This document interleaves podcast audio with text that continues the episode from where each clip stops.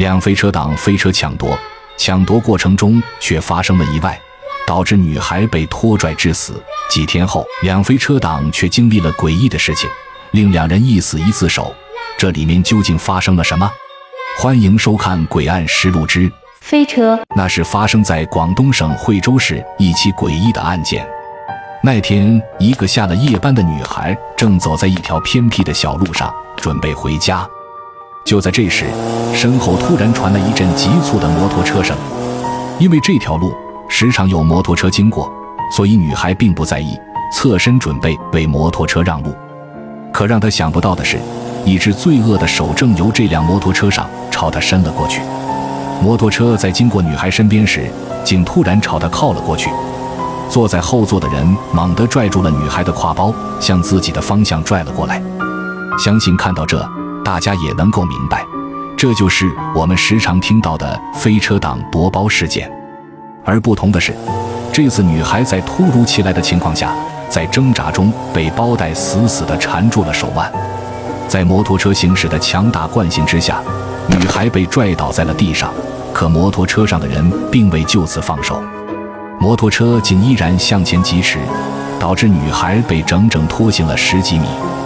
正当匪徒想甩脱女孩的时候，意外发生了。女孩在拖行中竟一头撞在了路边的石墩上，两个匪徒当场就傻了。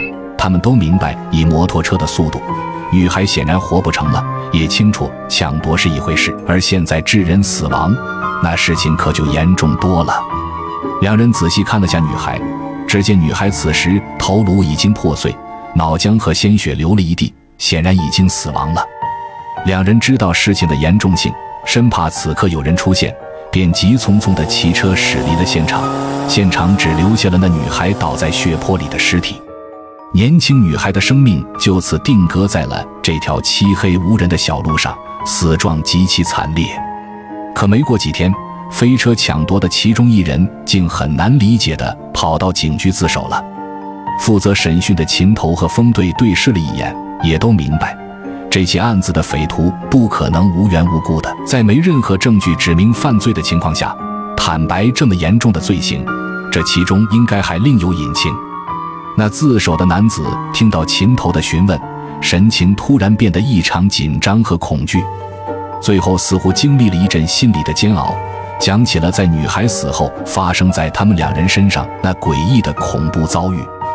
原来，自从两人犯下这起案子后。便提心吊胆地待在出租房里整整一个多月。经过打听才知道，女孩的那起案子并没有发现是他们干的，悬着的心才逐渐放了下来。而此时，两人身上的钱早就已经花光了，于是两人便决定再干一票。他们骑着摩托车到处闲逛，寻找着适合下手的目标。在经过一条无人的小路时，他们发现一个穿着连衣裙的女孩。女孩此时正孤身一人走在小路上，于是两人便决定向这名女孩下手。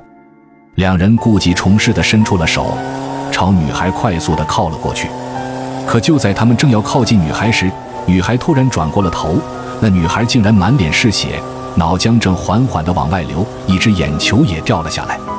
两人顿时愣住了，那女孩正是一个月前两人在夺包时害死的女孩。此时，那女孩朝着他们尖叫着，两人一时间吓得浑身僵硬。好在摩托车在这过程中并未停下，很快便将那个化作厉鬼的女孩甩在了身后。正当两人慢慢回过神，暗自庆幸时，看到前面的情景，却都傻了眼。此时，前面的路竟不知什么时候变成了死胡同，一堵高高的砖墙突然出现在他们前方，两个人连刹车的机会也没有。只听“砰”的一声，便重重地撞在了墙上，前面的同伙当场就被撞得昏迷了过去，生死未知。而自首的匪徒当时挣扎地抬起头向后看去，只见那女孩正一步步朝他们走了过去，边走边喊着：“我不会放过你们的，你们都得死！”自首的匪徒告诉秦头和风队，当时他连吓带伤的晕了过去，醒来时已经在医院了。他觉得一定要去自首。否则，女孩肯定不会放过自己。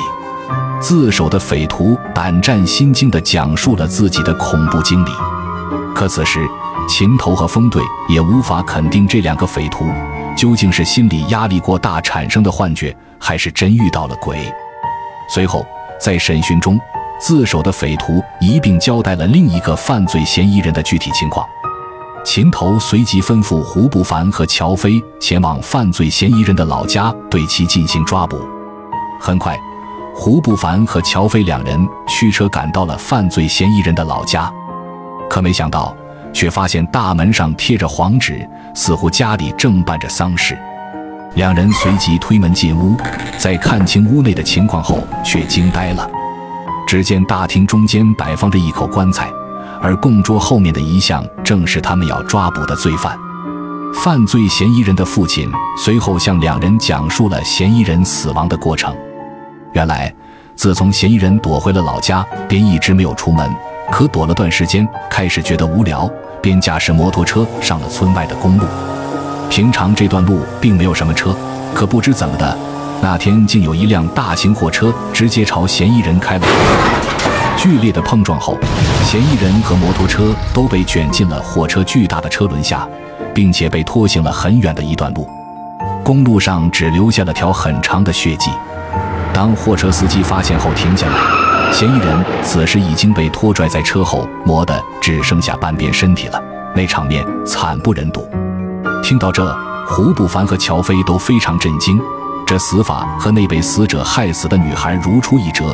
两人不禁怀疑死者的死是女孩的鬼魂在报仇。